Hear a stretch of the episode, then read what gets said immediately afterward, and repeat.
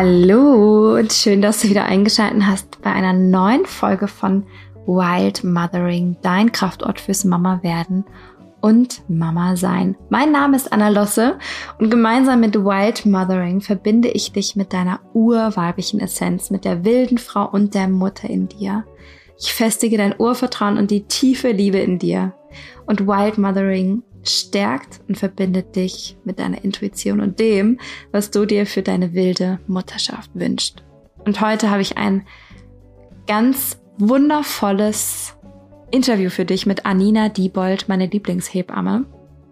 Und wir sprechen über die wilde Frau in Schwangerschaft und Geburt. Und es ist wirklich ein so kraftvolles Interview geworden, weil wir dich zurückführen zu der wilden Frau in diesen Schwellenübergängen, zu diesen Zeiten und wir teilen unsere Impulse mit dir, unsere Ideen, unsere Erfahrungen und das, was wir uns wirklich wünschen für Schwangerschaft und Geburt. Was die Frau braucht, was wir brauchen. Und nicht nur wir, sondern auch unsere Kinder und wie wir auch unsere Partner und die Geburtshelfer mit einbinden können, uns zu unterstützen, im Einklang mit unserer wilden inneren Frau zu sein.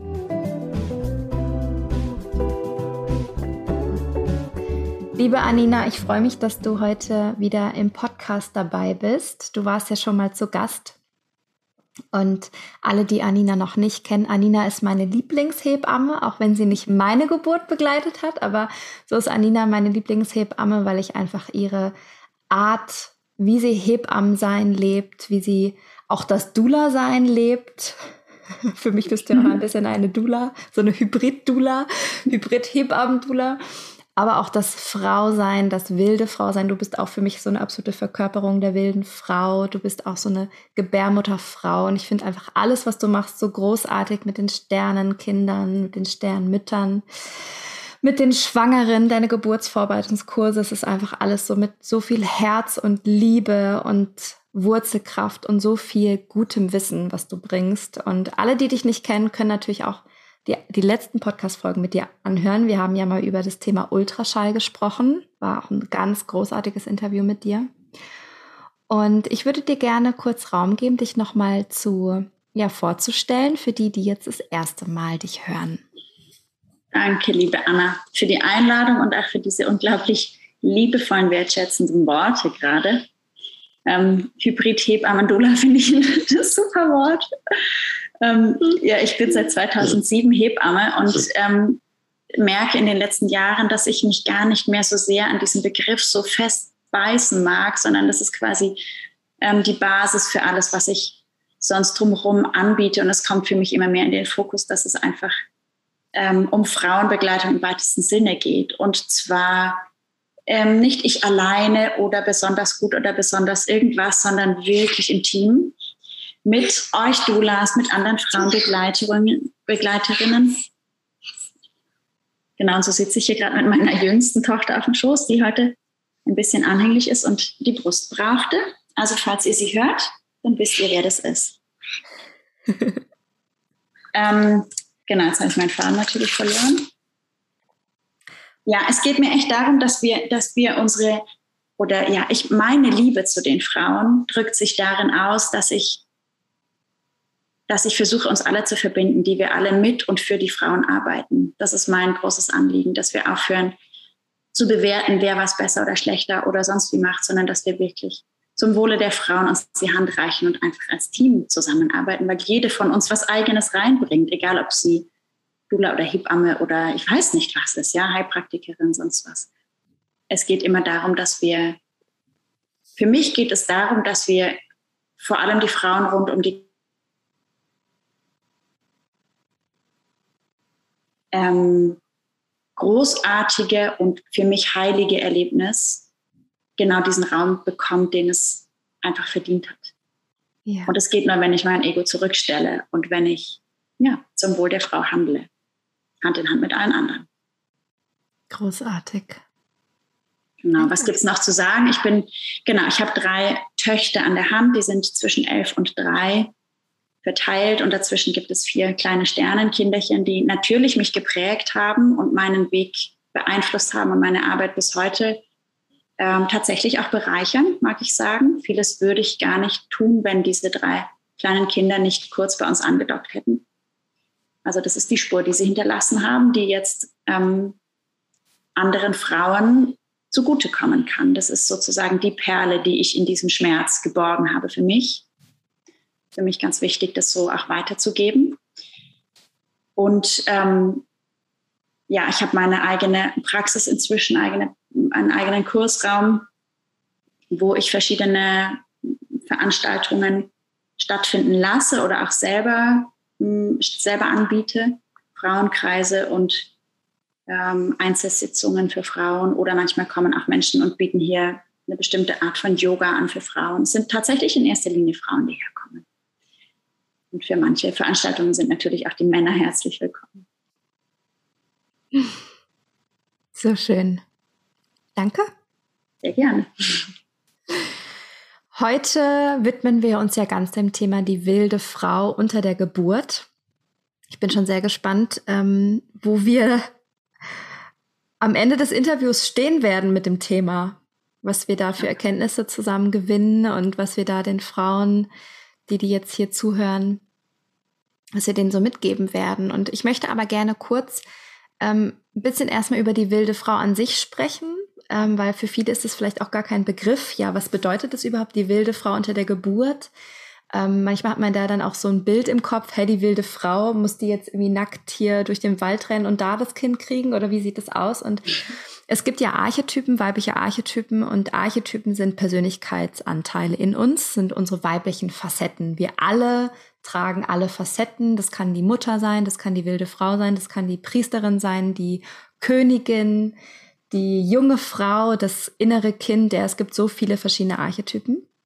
Und Wild Mothering, ich äh, beschäftige mich ja ganz besonders mit dem Archetypen der wilden Frau.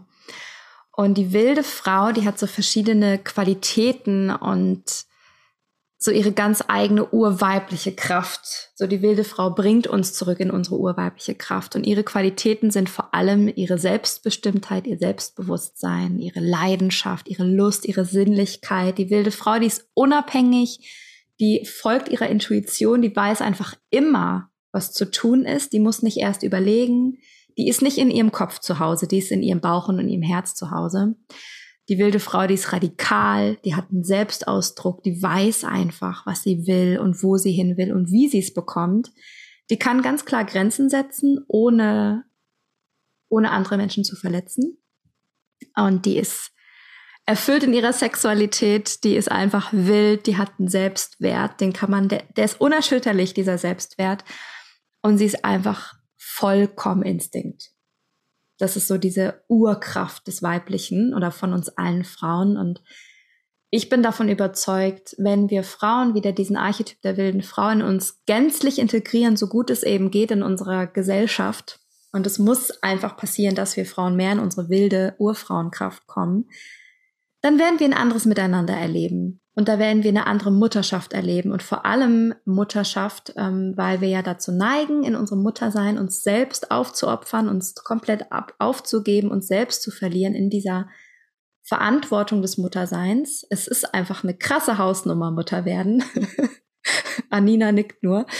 Und, ähm, und da dürfen wir wirklich zurückkommen und uns erinnern an dieses Wilde und uns und wieder erinnern, wer wir wirklich sind. Und da hilft eben dieser Archetyp der wilden Frau, wenn wir uns mit ihr verbinden. Und,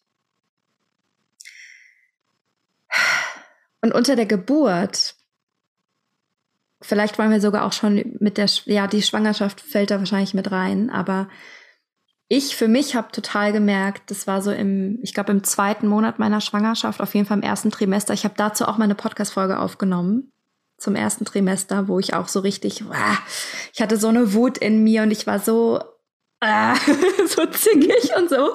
Und da hat sich auch die wilde Frau in mir nochmal auf eine ganz andere Weise gezeigt. Und die war für mich so wichtig, weil ich da nochmal auf einer anderen Ebene gelernt habe, wirklich Grenzen zu setzen und auf meine körperlichen Empfindungen zu achten und zu spüren, hey, mein Körper sagt mir ganz gerade ganz klar nein und ich muss dem folgen, weil sonst geht's mir einfach richtig schlecht und dann geht's aber auch meinem Baby schlecht. Und so hat sich zum Beispiel bei mir die wilde Frau gezeigt und auch unter der Geburt ähm, war sie auch weg und dann war sie wieder da und dann ging's richtig los, aber da kann ich vielleicht später nochmal drauf eingehen.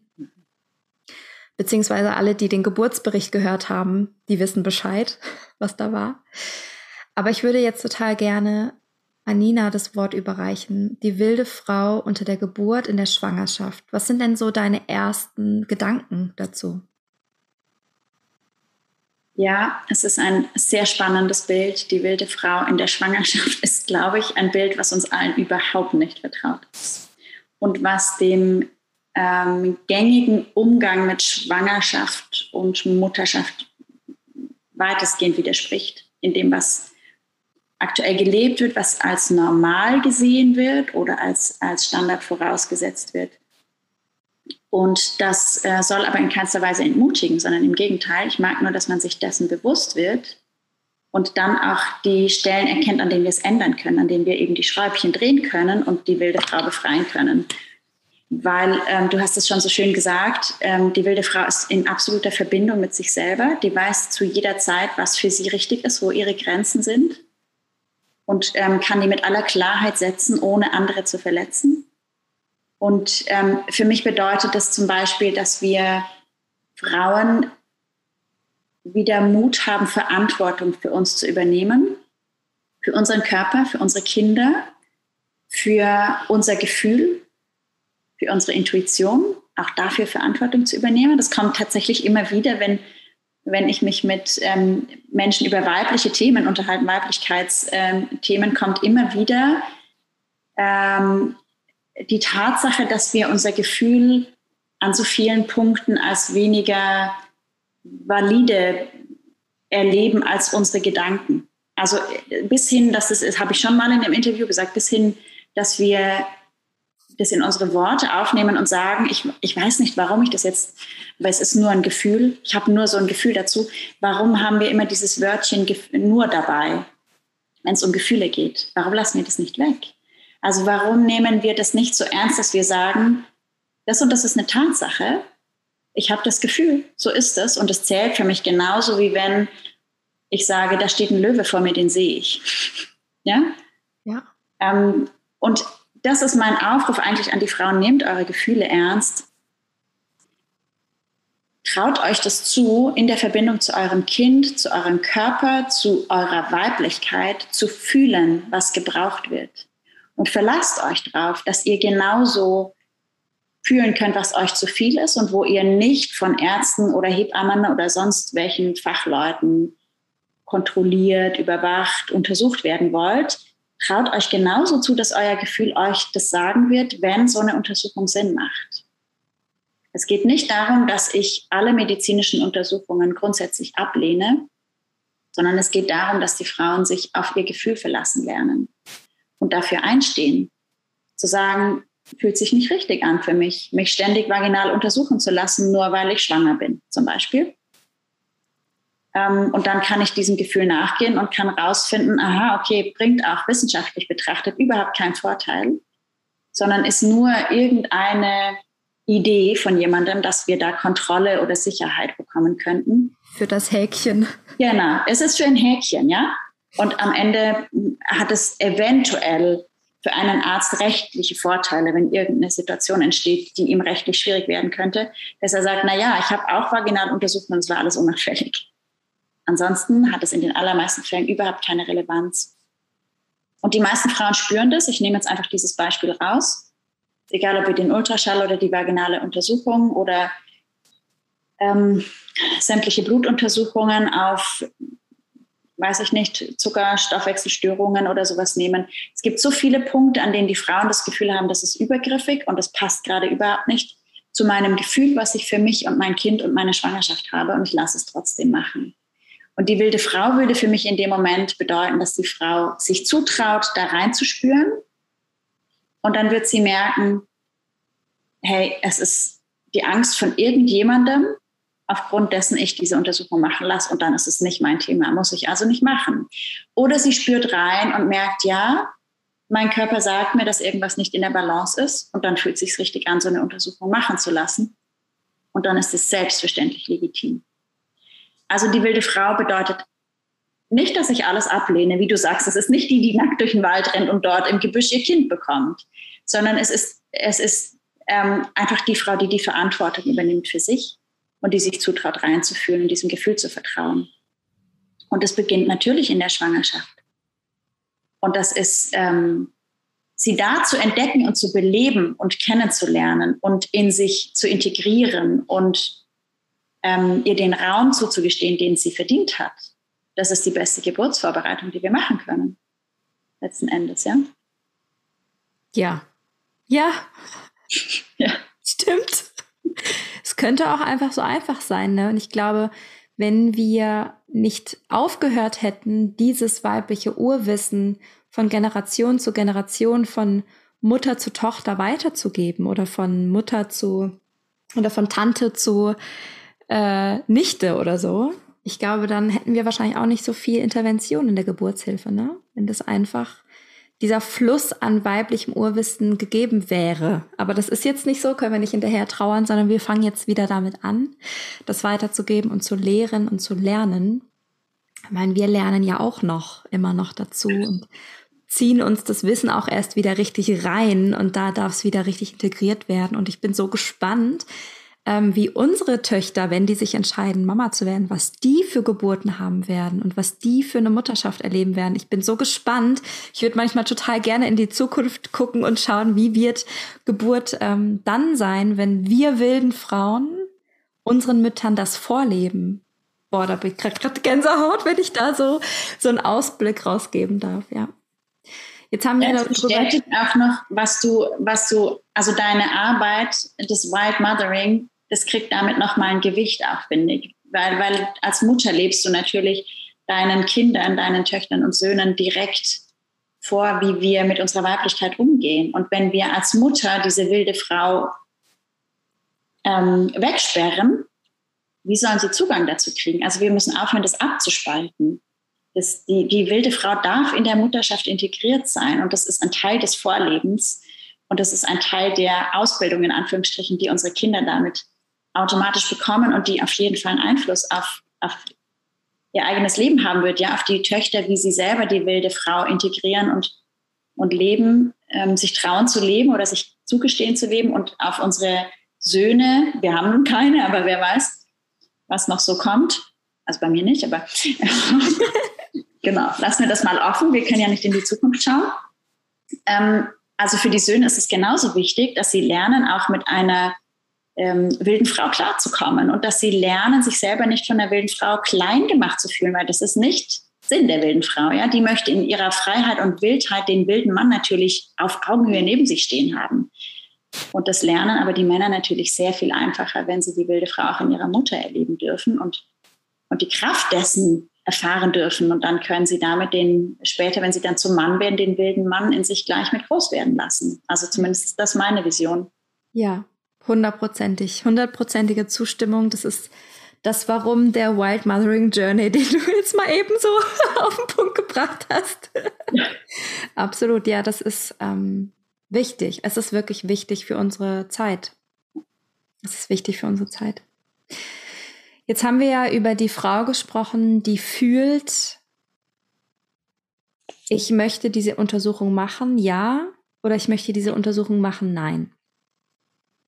Was ist, wenn jetzt eine Frau zuhört, die sagt, scheiße, ich habe nicht mal ansatzweise ein Gefühl, was ich machen möchte. Ich weiß nicht, was das Richtige ist für mich. Ich stehe hier an, ich bin schwanger oder ich bin jetzt in der Geburt und ich habe keine, keinen Zugang zu irgendeiner Intuitionskraft, zu irgendeinem Gefühl, was mir eine Antwort gibt. Was, was wollen wir der Frau mal mitgeben? Hast du da einen Impuls gerade? Ja, ich habe da einen Impuls, der mich seit vielen Jahren ähm, immer wieder durch meine eigenen Täler trägt oder durch meine eigenen Zweifelphasen, weil, ähm, seien wir ehrlich, wir können viel über Wild Mothering und die wilde Frau und ich weiß nicht was sprechen. Also ich für meinen Teil bin jeden Tag dabei, das zu integrieren, weil das eine ist das Verstehen und das andere ist das Fühlen und das Leben. Und ähm, da wir nicht wirklich Rollenvorbilder haben oder uns auch das Bewusstsein über diese ganzen Facetten, zumindest bei mir, einfach viele Jahre war das Bewusstsein überhaupt nicht da, ist es quasi eine, eine tägliche Challenge, das, das immer wieder ins Fühlen zu bringen und in mein Leben zu integrieren. Und ähm, also wenn ich da jetzt rein denke oder reinfühle, was du gerade gesagt hast, dann stelle ich mir vor, da steht eine schwangere Frau, die sozusagen im Strudel der ganzen Ereignisse um sie herum und der Angebote und Anforderungen und Erwartungen steht und merkt so, hu, ich weiß überhaupt nicht, was soll ich eigentlich entscheiden, weil ich ja gar nicht weiß, was fühle ich eigentlich für mich und für mein Kind. Und was mir vor vielen Jahren ähm, begegnet ist und in so vielen Punkten hilft, ist die, die Unterteilung von Gefühl und Emotion. Ich habe vor vielen Jahren ein Buch von Diana und Michael Richardson gelesen. Die haben ja viele großartige Bücher geschrieben. Und das, dieses besagte Buch heißt Zeit für Gefühle. Und es geht darum, wirklich zu unterscheiden, was von allem, was wir fühlen, ist wirklich ein Gefühl und was ist eine Emotion. Und sie beschreiben das so, dass Emotionen, die werden oft auch im Sprachgebrauch, wird das einfach alles in einen Topf geworfen. Ja? Ähm, sie unterteilen Emotionen oder sagen, Emotionen sind wie ähm, konservierte, nicht gelebte Gefühle, die dann viel später nochmal hochkommen, an der Stelle, wo wir sie gar nicht erwarten und uns in irgendeiner Form triggern oder, oder Reaktionen hervortriggern, die vielleicht gar nicht mit uns in dem Moment und in dieser Situation zu tun haben. Also wie, wie alte, unverdaute Dinge, die hochkommen. Und sie brechen das tatsächlich darauf herunter, dass das einzige Gefühl, was tatsächlich existiert, ist die Liebe.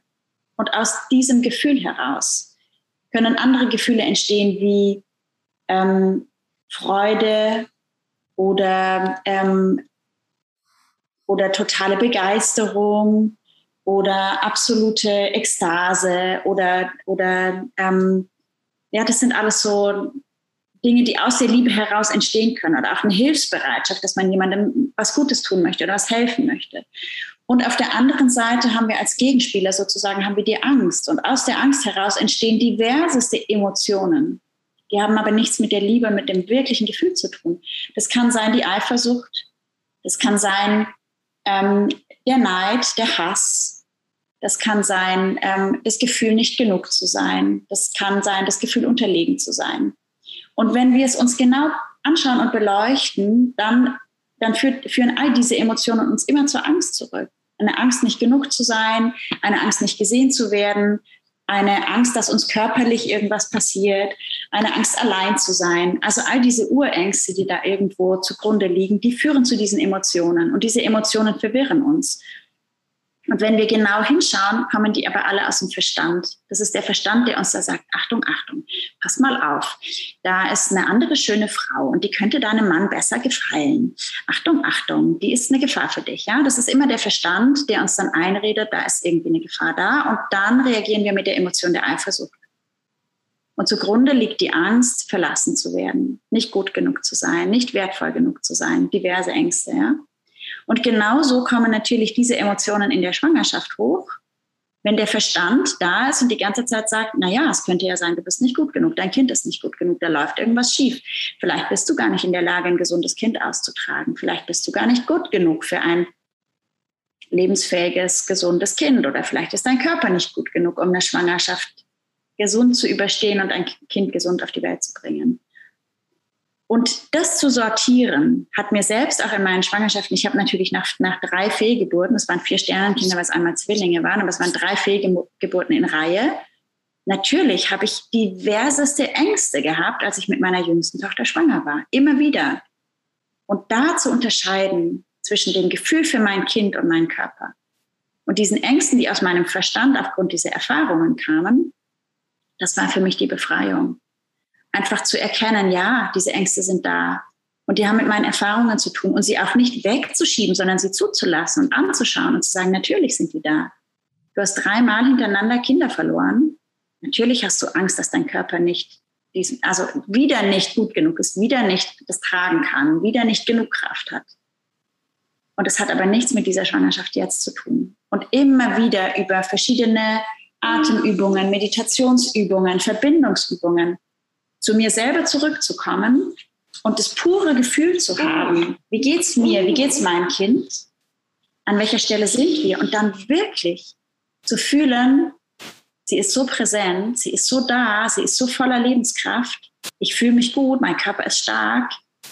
Und sofort meistens auch eine Reaktion von ihr zu kriegen, ja, dass sie immer, wenn ich ins Zweifeln gekommen bin, mir einen Stups gegeben hat und gesagt hat, Mama, ist alles gut, die Verbindung steht, ich bin da das hat was für mich mit, mit wilde Frau in der Schwangerschaft zu tun. Den Mut zu haben, da hinzuhören Und das kann nur jede Frau für sich machen, gerne natürlich mit Hilfe von jemandem, aber die Entscheidung dahin, die liegt bei jeder Frau selber. Und, und vielleicht hilft euch das, ja, das ein bisschen zu sortieren und eure Ängste und Unsicherheiten, die hochkommen, euch zuzugestehen und wie auf ein Tablett vor euch hinzulegen, zu sagen, ja, es ist okay, du kannst dich jetzt mal hier auf dem Tablett, auf dem Tablett niederlassen und ich schaue mich dir, dich ganz genug an, äh, ganz, so, warte, Knoten in der Zunge, ich schaue mich, ich schaue mir dich, so, schaue mir dich ganz genau an und gucke genau, wo du herkommst und was dich vielleicht ausgelöst hat. Hm. Und dann kann ich das aber trennen von meinem Gefühl für mein Kind. Und ich darf mich in diese Verbindung reinsinken lassen zu meinem Kind und in die Verbindung zu meinem Körper und zu meiner Gebärmutter. Und, und die, die größte Belohnung, die wir eigentlich dafür bekommen können, ist, dass wir wirklich, ähm, also ich kann das so beschreiben von meiner letzten Geburt, dass das war ein, nicht nur eine Ahnung, sondern es war ein Wissen in mir, dass es dem Kind gut geht.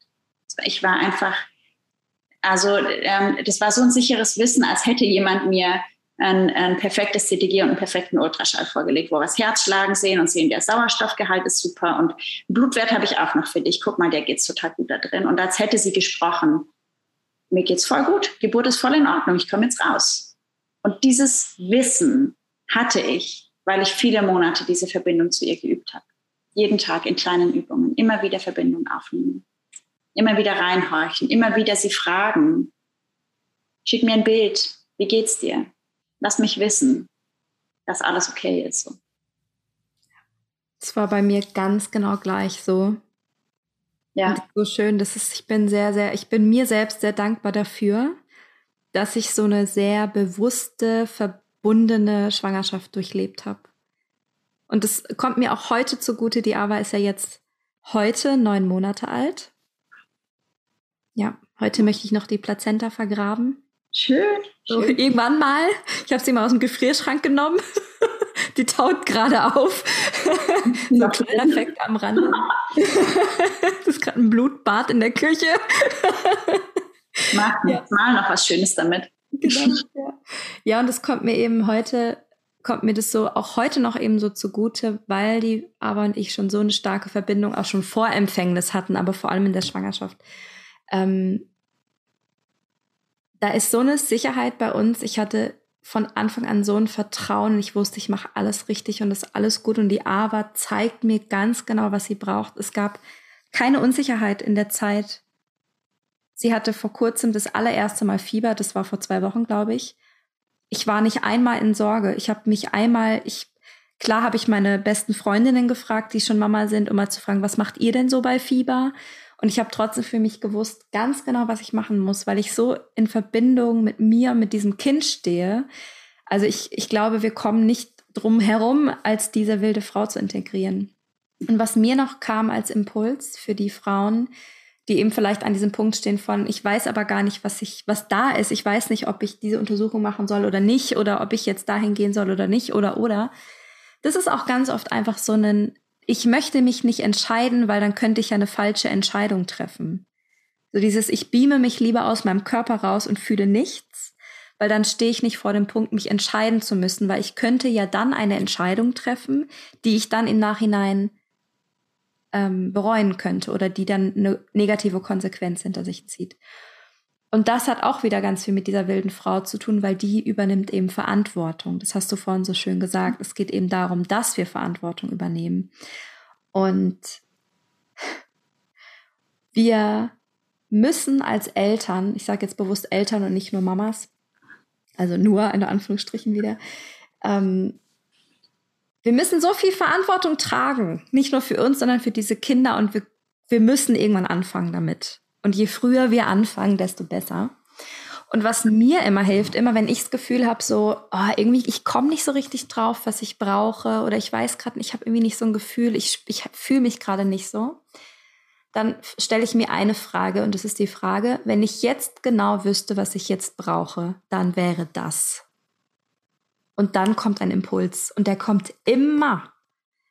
Auch wenn ich ähm, wirklich total abgeschnitten von mir bin, wenn ich mich total leer fühle, wenn ich mich verwirrt fühle, wenn starke Emotionen da sind. Aber ich stelle mir diese Frage, dann kommt immer ein Impuls. Vielleicht will ich den nicht sofort hören. Vielleicht will ich mhm. den gar nicht wissen, ne? weil manchmal sagt uns der erste Impuls ja was, was wir dann nicht wirklich umsetzen möchten. Aber die Frage, wenn ich jetzt genau wüsste, was das Richtige für mich ist, dann wäre das. Dann kommt immer ein Impuls. Und sei es, mich jetzt hinzulegen und mich auszuruhen. ja. Ja, es erfordert natürlich auch ähm, Mut, in dieses Gefühl reinzugehen für sich, weil das, das zieht einfach manchmal Konsequenzen nach sich, die bedeuten, dass wir unsere Komfortzone verlassen. Und es kann jetzt im Beispiel der schwangeren Frau kann das eben bedeuten, dass wir ähm, zum Beispiel in der ärztlichen Untersuchung Nein sagen. Und es kann die Komfortzone verlassen bedeuten, weil vielleicht sind wir als braves Mädchen groß geworden, was ähm, möglichst störungsfrei mitläuft im System, ja, und nicht sich querstellt und unangenehm wird. Und das habe ich so, so oft erlebt, dass die, dass die Frauen mich auch fragen, ja, aber darf ich Nein sagen? Also ich habe auch schon oft gesagt, ihr dürft natürlich auch unter der Geburt entscheiden, wann ihr vaginal untersucht werdet oder nicht. Aber wie, also wie kann ich das entscheiden? Das ist, liegt doch der Arzt oder die Hebamme fest. Nein, es ist dein Körper. Aber natürlich bedeutet das, dass du in so einem laufenden System unter Umständen die bisschen unangenehme Patientin bist. Und ganz ehrlich, das ist das kleinere Übel. Das ist das kleinere Übel. Also werdet euch, werdet euch der Verantwortung bewusst, die ihr euch gegenüber und auch eurem Kind gegenüber in diesem ganzen Prozess des Schwangerseins und der Geburt habt. Und Ihr habt nicht die Verantwortung dafür, dass ein Arzt einen störungsfreien Dienst hat und ihr habt nicht die Verantwortung dafür, dass die Hebamme möglichst stressfrei durch die fünf Geburten durchkommt, die sie gleichzeitig begleiten muss. Das ist nicht eure Verantwortung. Die dürft ihr abgeben. Aber ihr habt die Verantwortung für euch und für das Wohl eures Kindes in dem Maße, wie ihr die tragen könnt. Und wenn ihr sie annehmt, bedeutet es manchmal aus der Komfortzone rauszukommen. Und gleichzeitig wird es euch mit euch selber in Verbindung bringen es wird euch stärken. Es wird die Verbindung zu eurem Kind stärken und, und es wird die Löwenmutter nähren, die ihr noch hunderttausend Mal in den nächsten Jahren brauchen werdet. Ganz ehrlich, das hört ja nicht auf damit, dass das Baby da ist. Ja, da kommen dann nachher irgendwann Erzieher, die meinen, sie wüssten besser, was für euer Kind richtig ist. Da kommen Großeltern, die sich einmischen. Da kommen, weiß ich nicht, Kinderärzte, Schulleitung und so weiter. Es kommen so viele Menschen, ähm, die von außen festlegen wollen, wie ihr mit euren Kindern zu sein habt oder wie eure Kinder zu sein haben. Noch viel schlimmer. Und da ist, das merke ich immer wieder. Das A und O ist, dass ich mein Gefühl für mich und meine Kinder pflege. Und manchmal ist es unangenehm, weil ich mich hinstellen muss und sagen muss, nee, mein Kind nicht. Wenn es Nein sagt, dann gilt es. Ach, wenn das eine stressige Untersuchung für den Arzt bedeutet. So what? Total, ja. Ich habe jetzt gerade von einer Freundin das Beispiel, dass sie auch gemerkt hat, dass sie manche Untersuchungen nicht unbedingt machen möchte, aber dass der Frauenarzt oder die Frauenärztin so dominant sind in der Untersuchung, dass sie sagen, nö, das machen wir und das ist ganz normal, dass wir das machen. Da kommen sie, also wo die Frau wirklich das Gefühl hat, nee, ich komme da wirklich nicht drum rum und ich muss das jetzt machen. Der Arzt sagt, das ist eine ganz normale Untersuchung, das machen wir einfach. Ähm, und sich dann die Frau dann danach einfach übergangen fühlt weil sie meint, ja, das musste jetzt halt so sein, dass sich aber schlecht anfühlt. Was können wir denn der Frau mitgeben in dem Moment?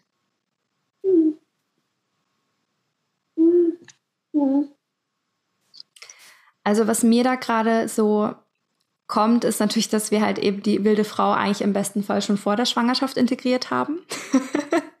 Weil ähm, Schwangerschaft und Geburt, das sind ja alles Schwellenübergänge. Das sind ja so ganz zarte Momente im Leben einer Frau oder in Momenten eines Lebens. Und in diesen Momenten sind wir alle hochsensibel und uns, wir sind so weich und so, so sensibel und noch so viel empfänglicher und so sensitiver und noch emotionaler und noch gefühlvoller. Und wir wollen ja, unser größtes Ziel ist ja, unser Kind zu beschützen. Und wenn dann natürlich ein, eine Fachperson sagt, nein, aber das müssen wir jetzt machen, dann ähm, bin ich ja so sensibel und so empfänglich und dann habe ich ja Angst davor, eben dann Nein zu sagen. So. Und das finde ich noch schwierig, weil gerade in diesem Schwellenübergang, wo wir so sensitiv sind, ähm, haben wir manchmal nicht die Kraft, Nein zu sagen. Dann sind wir auch mal froh, wenn jemand anders die Führung übernimmt, zum Beispiel der Partner, dass der da mitkommt und sagt, nein, wir haben besprochen, wir möchten diese Untersuchung nicht fertig. Ähm, und damit sind, glaube ich, sehr viele Frauen alleine, weil sie vielleicht mehr Führung bräuchten, dass jemand dabei ist und sagt, hey, aber eigentlich fühlst du das gerade, willst du das gerade wirklich? Und dann quasi hilft bei der Entscheidung. Und so stehen dann quasi diese schwangeren Frauen vor einem vielleicht etwas ähm, dominanteren, übergriffigeren Routinearzt, ne, ich nenne es jetzt einfach mal so. Mhm. ähm, es gibt natürlich auch ganz wundervolle Frauenärzte und die die, die spreche ich auch damit gar nicht an. Es geht jetzt wirklich nur um die etwas groberen äh, Fälle. ich versuche das immer so nett und diplomatisch zu sagen, aber ich glaube, ihr wisst alle, worauf ich hinaus will. Ja, und dann ist diese sensible Frau da und spürt eigentlich Nein, kann aber nicht so richtig Nein sagen, weil sie nicht die Kraft hat, wirklich sich auf so eine Diskussion einzulassen und auch nicht die Kraft hat, äh, jetzt immer gegenzureden und auch nicht die Kraft hat, ähm, dann nachher mit den Konsequenzen zu sein. Was, was macht man denn dann? Das ist doch ein total schwieriger Moment für so eine Frau. Das ist ein super schwieriger Moment. Und ich, das ist mir wohl bewusst, ja. Ich meine, ich komme selber auch manchmal in Situationen und also kam das früher natürlich auch noch mehr, in denen ich mich überrumpelt gefühlt habe oder das Gefühl hatte, ich stelle mich jetzt an. Das ist ja oft das, was auch, naja, meine Güte, das ist ja nur ein kleines Ding und mach nicht so ein Fass auf. Ähm, und wir haben einfach an vielen Stellen in unserem Leben auch gelernt, dass unsere Empfindlichkeiten oder Befindlichkeiten oder Empfindsamkeiten ähm, nicht unbedingt eine positive Qualität sind. Also das ist auch sowas, womit wir groß wurden. Jetzt ist, stell dich nicht so an, sei nicht so empfindlich. Ähm, ich sehe die Herausforderung ganz klar. Ich kann nur jeder Frau raten oder ans Herz legen, sich auf all diese Kontakte, die vielleicht ähm, potenziell herausfordernd sind für sie, innerlich total gut vorzubereiten. Und sich immer herauszunehmen, auch Zeit zum Überlegen zu haben und einfach zu sagen, das geht mir zu schnell, ich möchte erstmal drüber nachdenken oder nachzufragen. Also es ist einfach an vielen Stellen finden Dinge auch überrumpeln statt, weil nicht genug dazu gesagt wird, weil Fachleute vielleicht ein Wissen voraussetzen oder vielleicht auch davon ausgehen, es ist gar nicht so wichtig, dass die Frau jetzt alles genau weiß, ich weiß ja Bescheid, ich mache das jetzt kurz. Und gleichzeitig kann es für die Frau aber bedeuten, ähm, dass sie sich überrumpelt fühlt, weil sie eigentlich gar nicht genau weiß, was da passiert. Also ihr habt das Recht, auch immer Fragen zu stellen, nachzufragen, zu sagen, also das ist mir noch nicht ganz klar. Ich möchte da gerne noch mal wissen, wie funktioniert das, was ist wirklich der Vorteil, was gibt es für Alternativen, ähm, ja, zu irgendwelchen Untersuchungen oder so. Und wirklich dieses innere Vorbereiten, ich glaube, das ist der Schlüssel, dass wir uns innerlich stärken, dass wir vor jeder Untersuchung, die vorgenommen wird oder jedem Kontakt, der uns vielleicht herausfordern mag, auch nochmal ganz bewusst mit dem Kind in Verbindung gehen, ähm, uns nochmal dieser, dieser Liebe und dieser Einmaligkeit bewusst werden, die diese Verbindung darstellt. Es ist einfach ein, ein einmaliges Geschehen, dass dieses Menschlein in uns heranwächst. Da können wir 17 Kinder haben und trotzdem ist jedes einzelne ein, einmalige, ein einmaliges Wunder. Ja? Es wird eben nie wieder so sein, dass wir ähm, dieses kleine Menschlein austragen. Das machen wir ein einziges Mal. Und ich finde, das verleiht dem Ganzen auch nochmal ähm, ein bisschen wie eine Wichtigkeit und ein Gewicht. Und ich habe eben die Erfahrung gemacht, dass die innere Haltung so viel, also letzten Endes ist es Energiearbeit, wenn wir unsere innere Haltung uns bewusst machen und entsprechend verändern vielleicht auch dann kommen wir in einer anderen Energie in so einen physischen Raum rein, wie vielleicht eine Untersuchungspraxis oder auch ein Kreissaal. Und wenn wir eine bestimmte Energie mitbringen, dann sind manche Dinge wie gar nicht mehr möglich. Die haben da wie gar keinen Raum. Also wenn ich mich da hinstelle und ich sage ja den Frauen immer die Krone auf dem Kopf habe, diese Krone, die mich zu dieser würdevollen Frau macht, die ich bin, ich bin diejenige, die dort dieses Kind auf die Welt bringt in diesem historisch einmaligen Moment also da haben eigentlich alle niederzuknien und mir die Füße zu küssen, ja, um es jetzt mal ein bisschen zu überspitzen. Aber in diese Haltung reinzugehen, transportiert was ganz anderes, als die innere Haltung zu haben, naja, ich weiß ja nicht so richtig, weil das ist ja nur ein Gefühl von mir. Und naja, du hast es ja studiert und du hast die Ausbildung gemacht und ich weiß nicht so richtig. Und damit möchte ich überhaupt nicht dazu aufrufen, dass jeder jetzt sagt, ach, eine Hebamme weiß ja auch nicht mehr oder ein Arzt hat ja auch keine Ahnung. Darum geht es mir überhaupt. Mir geht es darum, dass ihr auf Augenhöhe kommt und dass, dass euch das Recht bewusst wird, eure Fragen beantwortet zu bekommen und eure Gefühle ernst genommen zu bekommen. Das zählt. Das kann ich wieder nur bestätigen, weil das habe ich in meiner Schwangerschaft so erlebt. dadurch, dass ich in mir so klar war, was ich will, bin ich nicht angeeckt. Nie. Nicht einmal. Und wenn ich dann aber andere Geschichten von anderen Frauen höre, die ein bisschen unsicher sind vom Typ, die nicht so ein inneres Standing hatten und nicht so genau wussten, was will ich wirklich, angeeckt oder sind unglücklich vom Frauenarzt nach Hause gegangen oder haben gemeint, oh Mist, jetzt irgendwie ging das ganz schön schnell, jetzt habe ich da so eine Untersuchung gemacht, eigentlich wollte ich das gar nicht. Also das kann ich nur bestätigen an, an mir selbst, das ist möglich, wenn wir in uns klar sind. Und da sind wir wieder bei der wilden Frau angekommen. Da schließt sich wieder der Kreis, weil die wilde Frau steht eben dafür ein und die stellt sich auf ihre beiden Füße und macht nicht einfach. Und ich fand den Impuls oder den Tipp von dir richtig gut, in dem Moment einfach zu sagen, äh, stopp, mir geht es zu schnell, können wir vielleicht noch mal einen Termin abmachen. Und dann hat man Raum, sich selbstständig zu ähm, informieren, vielleicht noch mal mit der Hebamme oder mit der Dula drüber zu sprechen oder mit Freundinnen oder irgendwelche tollen Bücher zu forschen oder so und für sich so eine Entscheidung zu treffen, dass beim nächsten Termin entweder man, man sagt den Termin ab weil man es nicht will. Oder man sagt, okay, jetzt gehe ich rein, aber mit voller Verantwortung mache ich das jetzt. Es hat eine andere Qualität. Absolut. Und sich wirklich davon loszumachen, dass man irgendjemandem zur Last fallen könnte oder nicht. Es ist nicht euer Thema, wenn ein zweiter Termin oder Beratungstermin ein Problem darstellt. Das ist nicht euer Problem. Das dürft ihr echt bei den Leuten lassen. Das ist mir so wichtig zu sagen. Es steht euch zu, alle Informationen für euch zu bekommen, die ihr braucht, um mit einem gef guten Gefühl Ja sagen zu können zu was auch immer. Ja. Und wenn das für einen anderen ein Problem darstellt, ist es einfach nicht euer Thema. Dürft ja. ihr bei dem lassen. Großartig. Ja. Und das nicht ganz bewusst nochmal, wirklich, nehmt euch auch dieses Bild zu, jemandem einfach den Koffer über den Tisch zu schieben und zu sagen, hier, das ist deins. Weil ein bisschen unangenehm zu sein. Pff, meine Oma hat immer gesagt, da ist ein kleiner Teil der Welt beleidigt wenn irgendjemand beleidigt war. Und ich finde es genial, diesen so flapsig dahingesagten Spruch, der ist genial. Es ist nur dieser eine Arzt, diese eine Hebamme, die sich gerade vielleicht ein bisschen drüber ärgert, weil es umständlich ist, und jetzt braucht die Frau noch mal einen Termin, jetzt will die noch mal Fragen stellen. So what? Not your business. Ist einfach nicht dein Ding. Lass es bei ihr. Schieb ihr den Koffer zurück. Yes. Genau, so. die Energie wollte ich haben hier. Hast du noch Lust? Hast du noch Zeit? Wie macht dein Töchterchen mit? Wollen wir noch mal in die Geburt switchen? Voll gerne. Ich habe ja eine zweite Brust, die kann jetzt hier dienen. die, die wilde Frau unter der Geburt. Ja. Wie, wenn du jetzt, also Anina, du kriegst jetzt folgendes Bild von mir. Die Geburt geht los. Die Frau merkt so, das ist jetzt die Eröffnungswehe, ich spüre es in meinem ganzen Körper, jetzt geht's los. Wie bewegt sich die wilde Frau? Wie drückt die sich aus? Wie, wie erlebt die ihre Geburt? Ein bisschen eine Fangfrage. weißt du warum?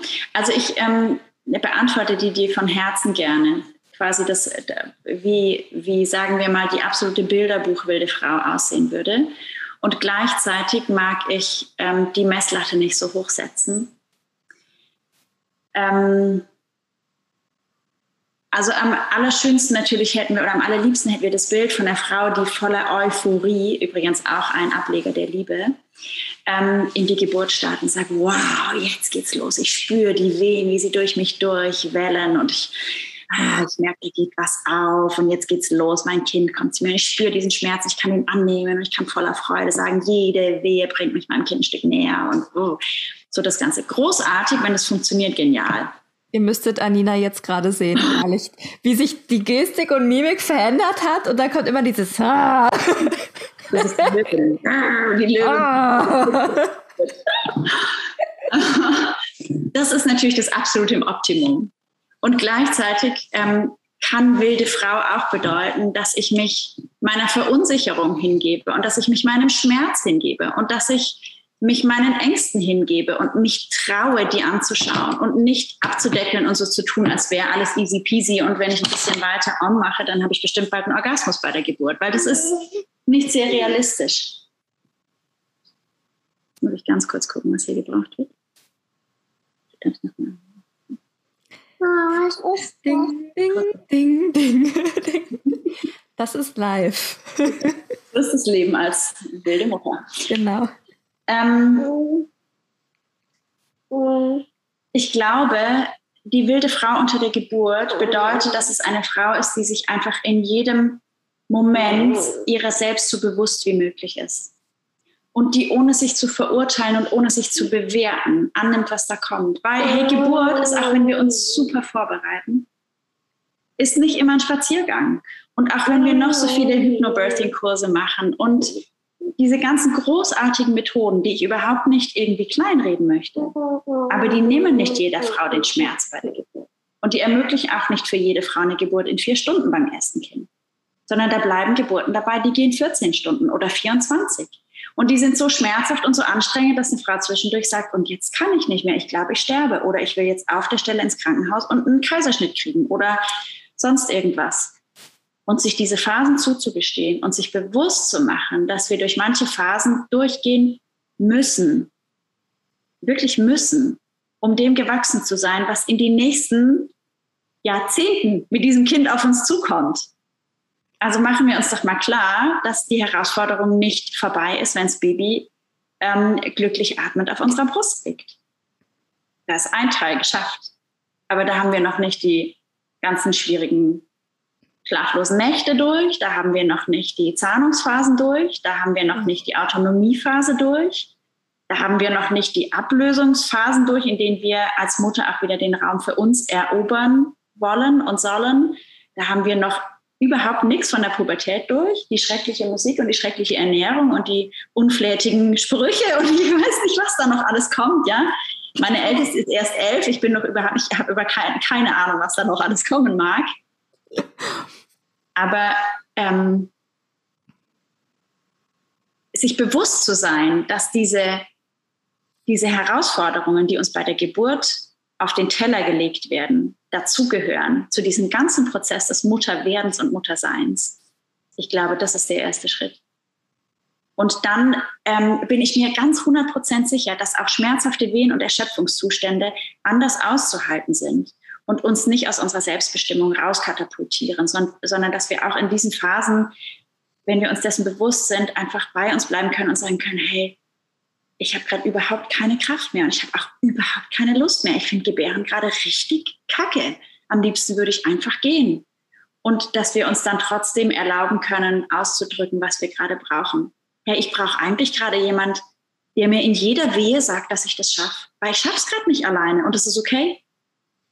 Oder wie du das gesagt hast, du hast von außen gebraucht, dass die Urkraft in den Raum geholt wurde. Du hast es in dem Moment nicht alleine geschafft. Und nicht, weil du nicht wilde Frau warst, sondern weil du einfach an dieser Herausforderung wie vor einem Berg standst, der nicht zu überwinden war. Und dann braucht es manchmal jemand, der uns ein Steigeisen bringt und ein Seil mhm. und uns sichert. Mhm. Und dann schaffen wir diesen Berg. Mhm. Aber nicht immer allein. Wir müssen das auch nicht alles alleine schaffen. Wilde Frau bedeutet auch nicht alles alleine zu schaffen. Wilde Frau bedeutet auch, uns das wert zu sein, um Hilfe zu bitten. Ja. Ja, bei mir, bei meiner Geburt war es ja so für alle, ähm, die jetzt hier zuhören und den Geburtsbericht von mir nicht angehört haben. Bei mir gab es ja diesen Punkt nach 20 Stunden oder 22 Stunden oder 24 Stunden. Ich weiß es tatsächlich nicht, wann dieser Zeitpunkt war. Es war irgendwann kurz bevor dann die zweite Hebamme zu uns nach Hause kam. Ich hatte eine Hausgeburt. Und ich war an dem Punkt unter der Geburt, wo ich mich abgeschnitten gefühlt habe. Die Venen waren nicht stark genug, es hat sich nicht, das Baby hat sich nicht bewegt, es gab wie einen kleinen Geburtsstillstand. Die Venen waren zwar wahnsinnig stark und ich hatte starke Schmerzen, aber es ging einfach nicht vorwärts. Es war wie blockiert und ich stand dann da, habe meine Venen veratmet und ich habe mich plötzlich gefühlt wie die größte Versagerin, die das nicht schafft, ihr Kind hier jetzt rauszukriegen. Ähm, ich war abgeschnitten von mir selbst. Ich konnte mich nicht verbinden mit meiner Urkraft, mit meiner, ja, mit dieser Kraftquelle, die mich noch bis zum Rest der Geburt begleitet. Ähm, ich habe mich verloren gefühlt in diesem Geburtsprozess. Und ich wusste nicht mehr, wie ich mich verbinden kann. Da habe ich mich so abgeschnitten gefühlt verlassen gefühlt, alleingelassen gefühlt. Und das ist auch ein Thema, das ist meine Urwunde, mich verlassen zu fühlen. Die hat sich da nochmal gezeigt, ganz deutlich. Ähm, nicht umsonst, ja? Ja, genau. Das war auch ein Thema, bei der Geburt, als ich selbst geboren wurde, war das ein Thema, dass die Geburt gestoppt wurde, weil meine Mutter immer wieder gestört wurde im Geburtsprozess. Und ich, ich habe von mir aus gesagt, okay, ich möchte jetzt kommen. Ich habe mein Feuer rausgebracht und ich wurde ständig gestört von außen, ähm, also bei meiner eigenen Geburt ähm, und musste mein Feuer immer wieder entfachen, bis ich dann endlich gekommen bin mit ein bisschen Gewalt von Geburtshelfern. Das war meine Geburt. Und ähm, was ähnliches hat sich dann halt auch bei meiner Geburt mit meiner Tochter gezeigt. Und es ist ein Urthema. Ja, es zeigt sich ja immer wieder, es sind ja immer Kreisläufe. Fand ich super, super spannend. Und bei mir waren es ja dann, dass dann der Flo, der Papa von der Ava und die Mira, meine Gefährtin, unsere Mitbewohnerin, die war ja als Dula sozusagen mit bei der Geburt dabei. Und die haben einfach geschnallt, die Anna braucht jetzt Urkraft im Raum. Und die haben dann angefangen, mit mir wie im Dschungel wild zu tönen und zu schreien und so diese Energie wieder aufzubauen. Es war so kraftvoll und ich konnte, ich habe für mich entschieden, ich mache mit. Ich hätte ja auch sagen können, nö, lass mich nicht drauf ein, lass uns ins Krankenhaus gehen. Aber ich habe gemerkt, ja, und jetzt steige ich mit auf. Und ich habe mich wieder fallen lassen. Ich habe mich wieder fallen lassen in diese wilde Frau, die mich durch die Geburt begleitet hat bis dahin. Ich habe mich fallen lassen, ich habe Ja gesagt, ich habe mich mitreißen lassen. Ich bin in diese Energie, in diese Frequenz rein und dann ein paar Stunden später war dann die Ava auf der Welt. Großartig, ist eine wundervolle äh, Erinnerung. Das werde ich in meinem Leben nicht vergessen. Ähm, es war großartig und ähm, Nein, es ist definitiv, da hast du absolut recht, dass, dass wir da gar nicht so pauschalisieren dürfen. Das ist die wilde Frau unter der Geburt und es gibt kein Links und Rechts, weil die hat eben ihre eigene Ausdruckskraft, so wie jede einzelne Frau ihre eigene Ausdruckskraft der wilden Frau hat.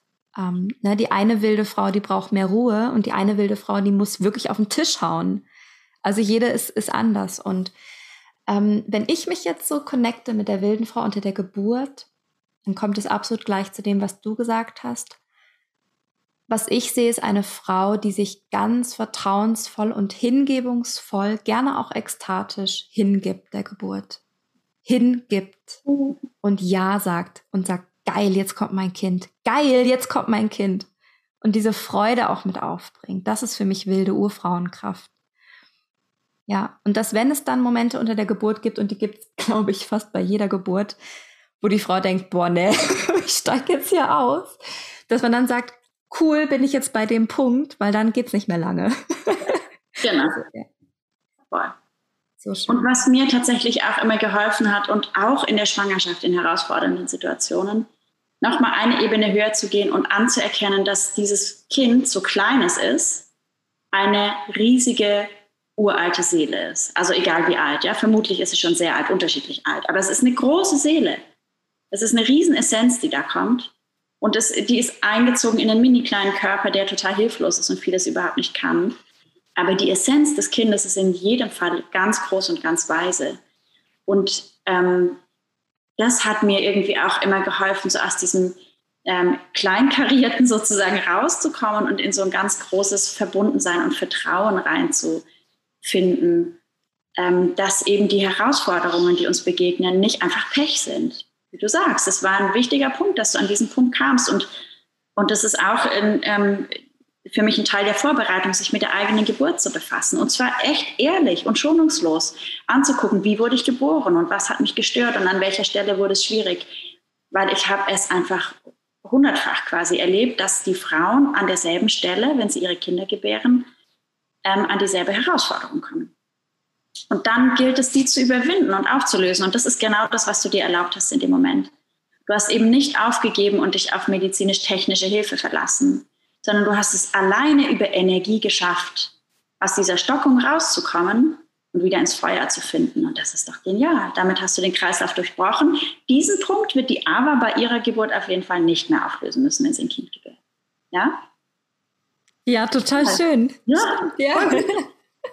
das ist auch wilde Frau. Ja. Auch dieses Verlorensein und hilflos sein und Hilfe brauchen. Völlig egal, das darf alles dazu sein.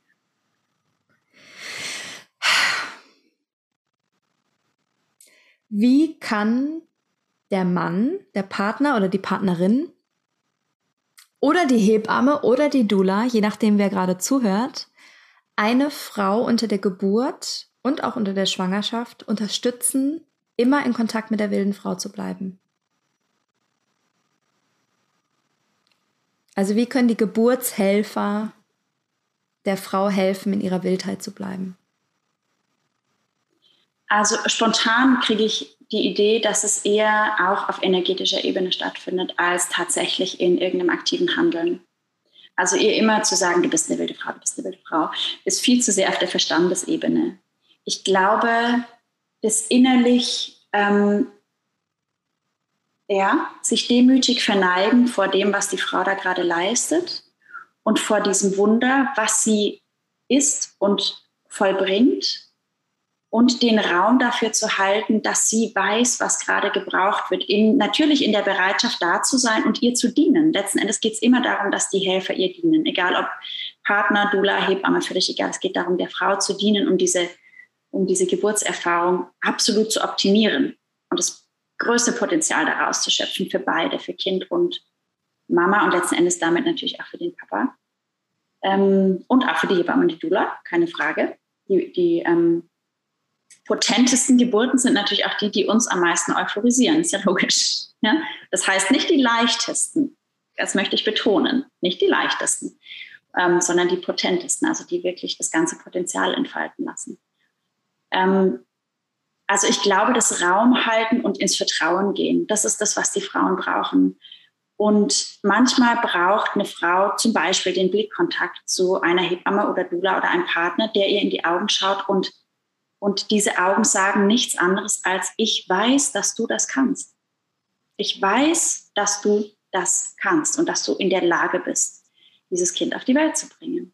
Und dann kann sie sich da dieses Vertrauen und diese Kraft nochmal zurückholen, wenn sie sie bei sich selber vielleicht gerade nicht findet. Aber dieses Vertrauen und diese Demut und diese Würdigung quasi ähm, zur Verfügung zu stellen und anzubieten, ich glaube, das ist das, was die wilde Frau befeuern kann in dem Moment. Und den Frauen selber mag ich total gerne. Das ist so ein bisschen so ein, vielleicht ein Spleen von mir, aber ich bin überzeugt, dass es was verändern ähm, kann. Den mag ich mit auf den Weg geben. Berührt eure Kinder. Berührt eure Kinder über den Bauch und auch über die Scheide. Berührt die Kinder über den Geburtsweg, sobald ihr könnt. Und habt eure Hände selber am Köpfchen eures Kindes, wenn es auf die Welt kommt.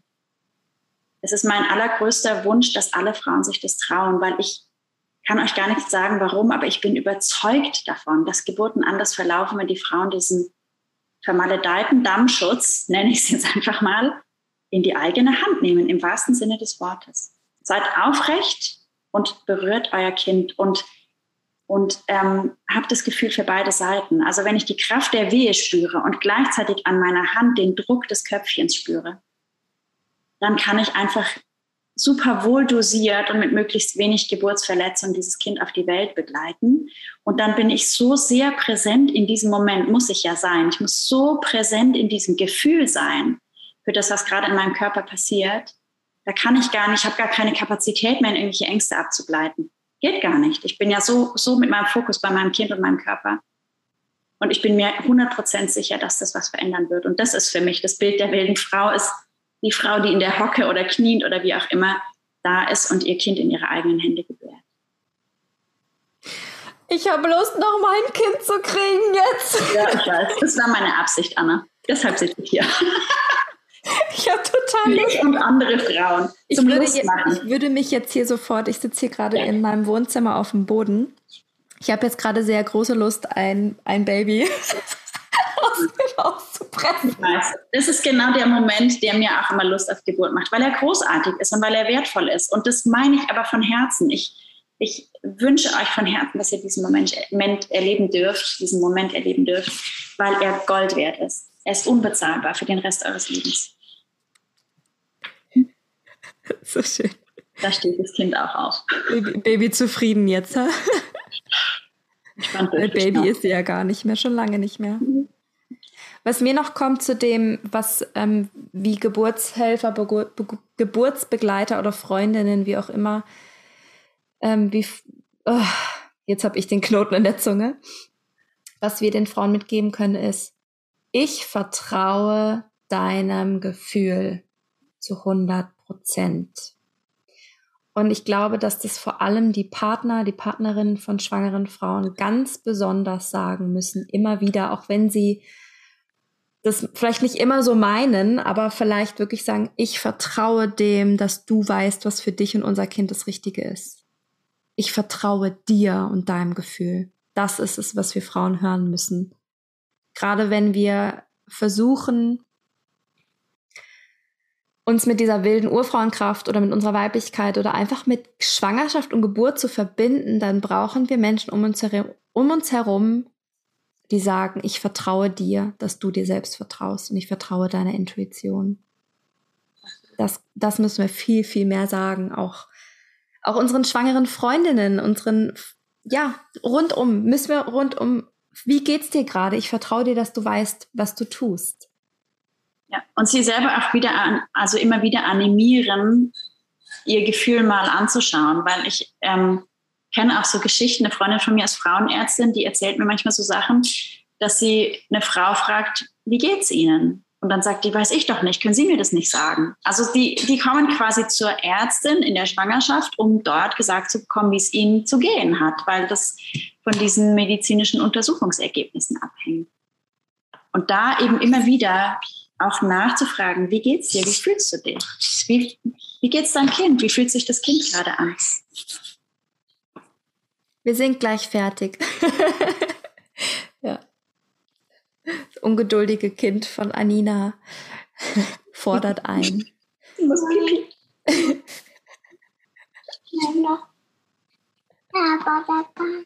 Das ist so ja.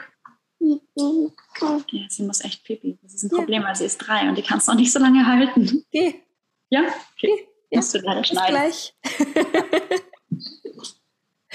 ja, solange Anina mit ihrer Tochter mal pieseln geht, ähm, kann ich euch einfach sagen, ich freue mich riesig über dieses Interview. Ich finde es gerade richtig, richtig schön. Die wilde Frau unter der Geburt ist so wichtig.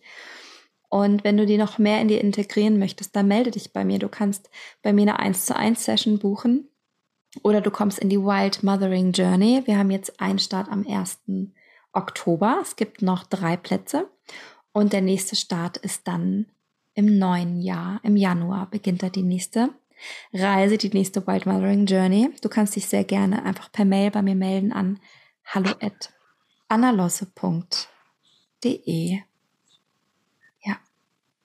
Nächste Frauenkreise sind geplant für Kinderwunschfrauen und Schwangere und das Frausein.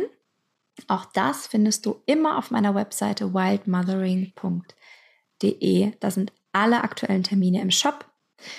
Und da kannst du dich immer bei mir melden. Ich habe gerade Dauerwerbesendung gemacht, Anina, solange du jetzt weg warst. Perfektes Timing. Ja, wo sind wir stehen geblieben? Wir waren, glaube ich, eh eigentlich ziemlich am Ende. Ne? Ja, genau. Wir waren da, dabei ähm, stehen geblieben, dass wir, wir von außen auch die Frauen immer wieder bestärken dürfen darin, also immer wieder nachfragen dürfen, wie ist dein Gefühl und wie fühlst du dich und wie fühlt sich dein Kind und sie immer wieder locken dürfen, in diese Verbindung zu gehen zu sich selber und damit auch zu ihrem Leben. Großartig. Ja. Anina, was möchtest du den Frauen noch mitgeben? Gibt es, gibt es gerade noch irgendwas in dir, was du unserer Zuhörerin gerne mitgeben möchtest zum Thema wilde Frau? Zum Thema wilde Frau. Ähm, ja, ich, ich glaube, ich würde gerne nochmal unterstreichen, was du vorhin gesagt hast, dass die wilde Frau eben für jede Frau so anders aussieht. Und dass wir uns auch ähm, auf unserer, sage ich mal, spirituellen Reise lösen dürfen von so festgelegten Vorstellungen und Bildern. Das geht ja auch so schnell, ja, dass man denkt, ah, wenn ich spirituell bin, muss ich so sein. Und wenn ich die wilde Frau bin, muss ich so sein. Wenn ich einfach uns davon wieder zu lösen und ähm, uns zuzugestehen, wir selber zu sein und unsere eigenen Anteile und Facetten auch so zu leben, wie sie für uns stimmen und nicht für jemand anderen. Also wir, wir ähm, genau, müssen nicht alle lange Röcke tragen und die BHs ausziehen oder nackt im Wald rumtanzen, ja, um, um irgendwie wieder zu uns selber zu finden und unsere Weiblichkeit zu ehren, sondern jede darf wirklich für sich spüren, wie sieht es eigentlich für mich aus und was ist für mich selber stimmig. Und das ähm, ja, dürfen wir alle, glaube ich, jeden Tag erforschen. Aber es ist gleichzeitig auch eine wunderschöne Reise, weil es uns einfach uns selber so viel näher bringt und damit finde ich auch unsere, unseren ganzen, also für mich bereichert das mein Leben, indem ich plötzlich auch Menschen treffe oder Menschen begegne und mich mit Menschen verbinde, die so anders zu mir passen. Je näher ich mir selber bin, desto näher sind mir diese Menschen, weil sie mich so pur erleben dürfen, wie ich bin. In dem Moment, wo ich ähm, irgendwelchen hohlen Bildern nacheifere, ähm, werde ich auch Menschen begegnen, die dieses Bild suchen. Und die kann ich nur enttäuschen am Ende oder die nicht. Und das ist, glaube ich, das, was ich gerne noch mitgeben möchte, dass wir alle wieder den Mut haben, wirklich uns auf den Weg zu uns selber zu machen, ganz frei von dem, was uns von außen als wertvoll, wichtig, richtig, besonders, spirituell oder sonst was verkauft wird. Ja. Yes. Ah, hey, Schwester. Danke. danke, danke, danke, liebe ja. Anina.